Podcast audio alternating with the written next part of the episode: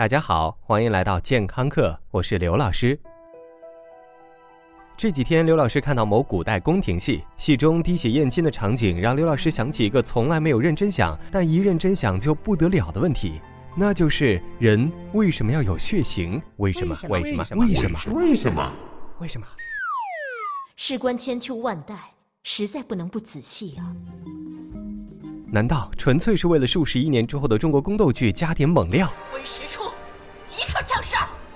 想到这里，刘老师不由得为古代皇帝们感到难过，因为血型的原因，不知道他们手刃了多少儿女，或者血型根本就是上苍检验医术和职业道德的一种手段，要不然他们为什么不设计一些容易的？比如我 A 型血是红色的，B 型就应该是绿色的，AB 型就是黄色的，什么孟买血最好是五颜六色的。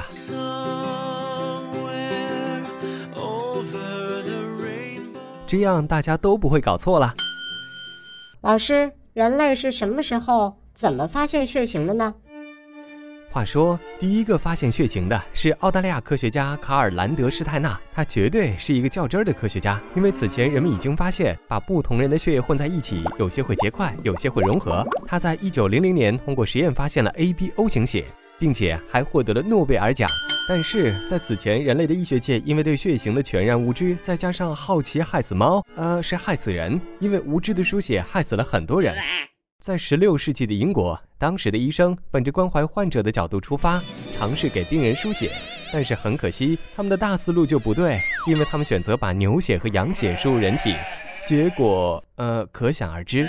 于是这一项实验被叫停长达一百五十年，直到十九世纪的英国医生 James Blundell 终于想明白，只能给人输人血。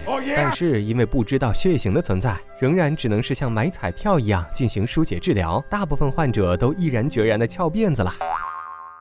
那老师，澳大利亚大叔是怎么发现血型的呢？嗯。澳大利亚大叔发现 ABO 型血的红细胞在结构上有根本不同，红细胞外围都会有不同的抗原分子。如果我们把抗原分子比作房子，红细胞比作住在房子里的我们，那 AB 型血住的都是别墅。A 型血的第一层是 H 抗原，第二层是 A 抗原，而 B 型血则更加别出心裁，第二层抗原是完全不同的结构。O 型血犹如住在国际一线城市的上班族，只买得起公寓，只有一个 H 抗原。而令澳大利亚大叔根本没有想到的是，在五十多年以后，科学家在印度孟买发现了裸奔的孟买血型。这种血型的红细胞外面根本就没有抗原。当然，让澳大利亚大叔更想不到的是，后来人们又发现了 Rh、Mh、HLA、T 等不同的血型系统，以至于人体真正的血型种类猛增到三十多种。但是这些血型的发现都是根据红白细胞外面的抗原来决定的。因为抗原不同的血液发生排异，最可怕的是触发人体的免疫系统。免疫系统会义不容辞、麻利的就抄家伙去攻击那些他认为危险的红细胞了。遗憾的是，在人体已经发现血型一百多年之后的今天，我们仍然对于人为什么要有血型无法解释。要真像刘老师所说的，不同血型的人用不同的颜色，那还真省事儿。不知道所谓的熊猫血型是选黑色还是白色呢？有一种说法是，根据我们不同祖先的进化环境，发展出了不同的血型。再由于交通发达了，通信便捷了，节操没有了，人们通婚，发展出各种各样奇奇怪怪的血型。比如说 AB 型血，就是后天发。发展出来的，对，你是杂交品种。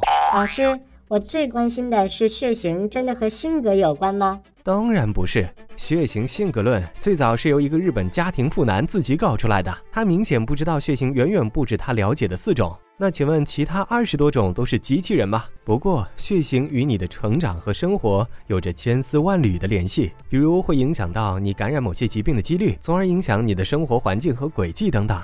或许这才是血型让你变得或暴躁、或娇嗔、或懒惰、或可爱的原始动力吧。感谢收听，回见。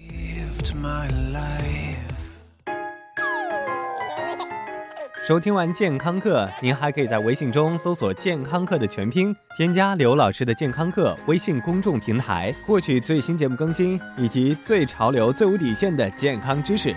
回见。